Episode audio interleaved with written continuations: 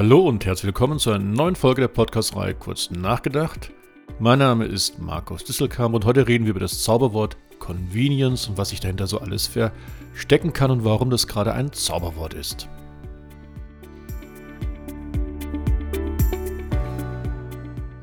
Wer mich ein bisschen besser kennt, weiß, dass ich eigentlich immer gerne in meinen Coachings und Trainingsworkshops von zwei Zauberwörtern spreche. Nämlich einmal, und das ist das wichtigste Zauberwort für mich, nämlich Geschäftsmodelle, welche überhaupt erst neue Kundenbedürfnisse kreieren, neue Wettbewerbsfähigkeiten für Unternehmen erschaffen.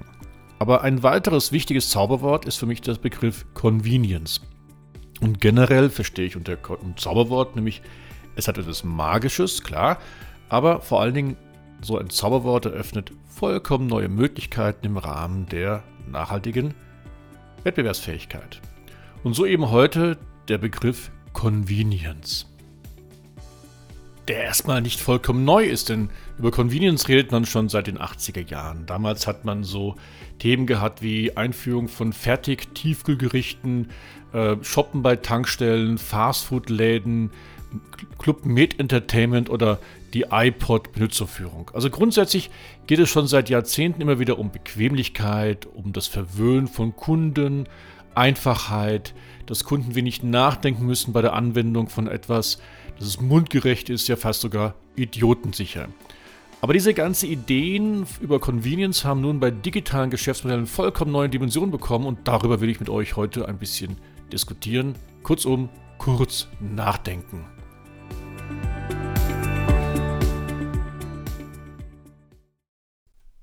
Das Zauberwort Convenience wirklich verstehen zu können, müssen wir mal kurz einen Schritt zurückgehen und zu überlegen, was sind eigentlich die Gründe, die einen Kunden davor abhalten, ein Produkt zu kaufen, etwas zu nutzen, auch wenn es gratis ist.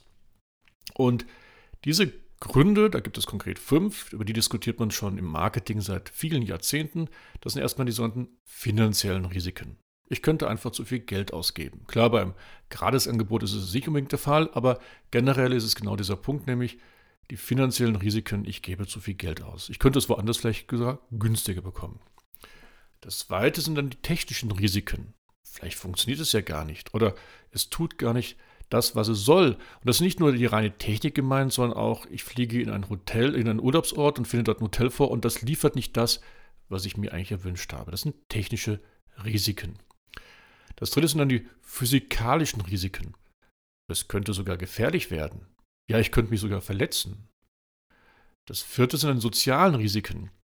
Was werden denn meine Freunde sagen, wenn ich das kaufe? Vielleicht lachen die mich aus oder verspotten mich. Und das fünfte sind die psychologischen Risiken. Der Kauf könnte mir ein schlechtes Gewissen verursachen. Und genau bei diesen fünf Risiken lande ich dann auch immer, wenn ich in einem Workshop mal die Frage an meine Teilnehmer stelle, was habt ihr denn für pfiffige Beispiele über Convenience-Lösungen? Und da wird sehr gerne immer das Beispiel Amazon gebracht mit seinen Empfehlungen. Also das haben dann auch andere Kunden gekauft, aber auch den ganzen Beurteilungen. Denn dank der ganzen Beurteilungen und Empfehlungen fühlt sich der Kunde zumindest pseudomäßig sicher, dass er das richtige Produkt kauft, dass also die finanziellen Risiken, aber auch die technischen Risiken, die physikalischen Risiken zumindest mal behoben sind. Wenn er dann noch liest, dass Teilnehmer aus seinem Umfeld, vielleicht aus seiner Community auch dieses Produkt kaufen, dann ist sogar noch das soziale Risiko reduziert.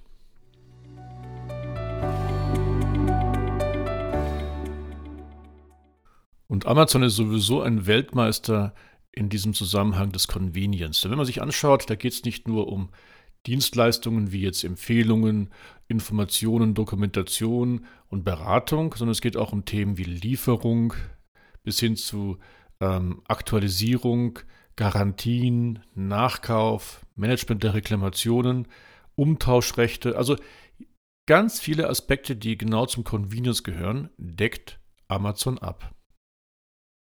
Und Amazon hat dabei sogar einige Duftmarken gesetzt quasi als Innovator, als globaler Innovator. Ich will mal nur ein Beispiel geben, das Thema äh, On Demand. Ich rede ja immer wieder gerne in meinen Podcast-Folgen von On Demand, also einer zeitnahen ähm, Lieferung. Wir wollen heute Dann Fernseh sehen, wenn wir Lust haben und nicht, wenn ein Fernsehsender es gerade vorhat. Also wir streamen on demand, wir hören uns Musik on demand an.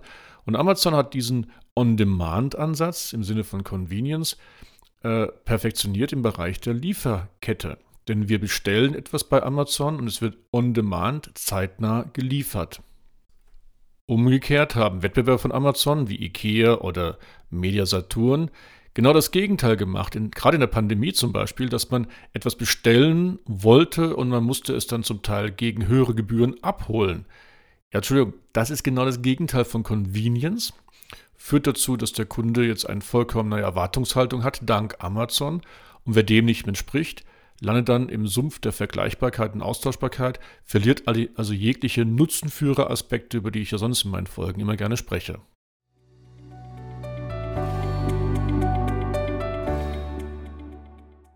So, und was sind jetzt neben On-Demand noch weitere Convenience-Aspekte, die wir heute gerade in digitalen Geschäftsmodellen oft sehen? Na, dazu gehört zum Beispiel der ganze Kommunikationskanal. Also wir reden heute nicht mehr nur von Multi-Channel, sondern von Omni-Channel. Multi-Channel heißt, wir haben viele Kanäle, über die uns ein Kunde erreichen kann, also Internet, Telefon oder Läden, stationäre Läden. Omni-Channel heißt dann sogar, dass all diese Kanäle zur gleichen Zeit, nämlich in Echtzeit, die gleichen Informationen beim Kunden haben, sodass wir nicht jedes Mal was Neues wieder alles erzählen müssen. Andere Punkte sind im Rahmen des Convenience das ganze Thema Individualisierung, also Mass Customization oder Losgröße 1 oder Rapid Prototyping. Es geht darum, dass der Kunde immer mehr sein individuelles Produkt haben will. Wir reden ja darüber beispielsweise im Zusammenhang mit dem 3D-Druck, aber auch in vielen anderen Bereichen können wir heute immer mehr individualisieren. Und auch ein ganz wichtiger Punkt, im Bereich der ähm, äh, Convenience in die ganzen neuen Services, die wir anbieten. Ich rede ja auch immer gerne von dem Begriff der digitalen Serviceökonomie, dass wir Services anbieten können, wie zum Beispiel die Beratungen, die Schulungen, Informationen, Dokumentation. Das sind alles Themen, die wir digital viel leichter anbieten können als nicht digital. Und da entwickeln sich unheimlich tolle Möglichkeiten für Convenience.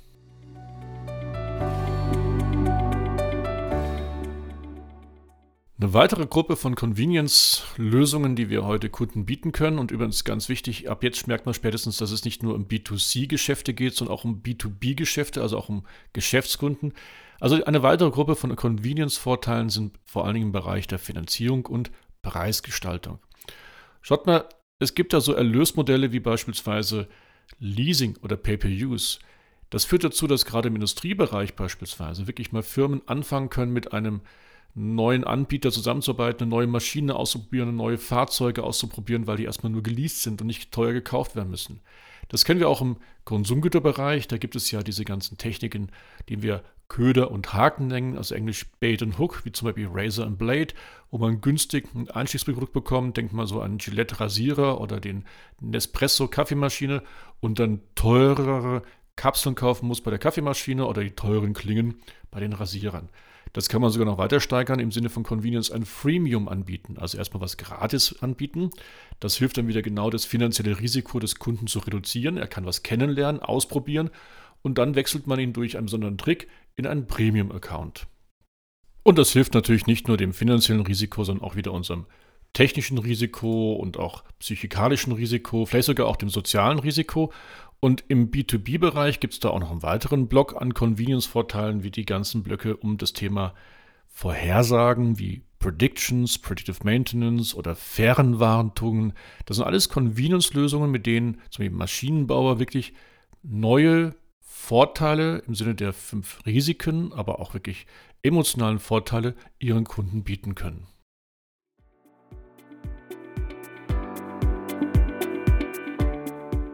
Um aber diese ganzen Vorteile finden zu können, müssen wir mit unserem Kunden sehr stark interagieren. Und da habe ich ja schon in einer früheren Folge ja der Podcast-Reihe gesagt, es geht nicht mehr darum, vom Kunden zu lernen, sondern mit dem Kunden zu lernen.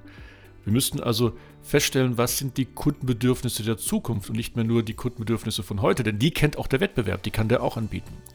Nein, Convenience, wie wir es am Beispiel Amazon gesehen haben, bedeutet doch oft, aus den vorhandenen Denkmodellen ausbrechen. Denn als Amazon diese Lieferservice angeführt hat, dass man heute bestellt und heute oder morgen die Ware bekommt, also on demand, da war das für viele erstmal ein Dogmenwechsel.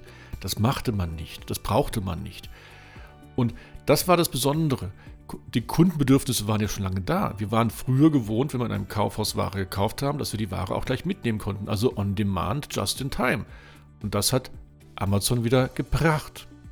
Convenience heißt also wirklich Kundenbedürfnisse identifizieren, auch wenn die noch vielleicht gar nicht da sind.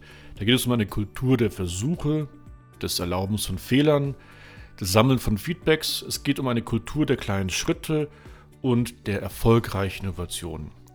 Das Schlimmste generell beim ganzen Thema Convenience ist, wenn wir einfach nur das machen, was die anderen auch machen. Also einfach nur benchmarken, denn dann sind wir immer im Sumpf der Vergleichbarkeit und Austauschbarkeit.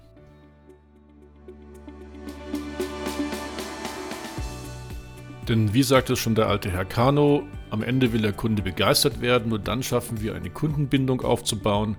Und begeistern tun wir, indem wir einem Kunden eine neue Lösung bieten, die er so noch nicht erwartet hat. Und Convenience ist da wirklich ein Zauberwort, um solche neue Lösungen, sei es als Dienstleistung oder als ein anwenderfreundliches Softwarepaket oder wie auch immer, das Ganze hinzubekommen. In dem Sinne, viel Spaß beim weiteren Nachdenken. Ganz lieben Gruß, euer Markus.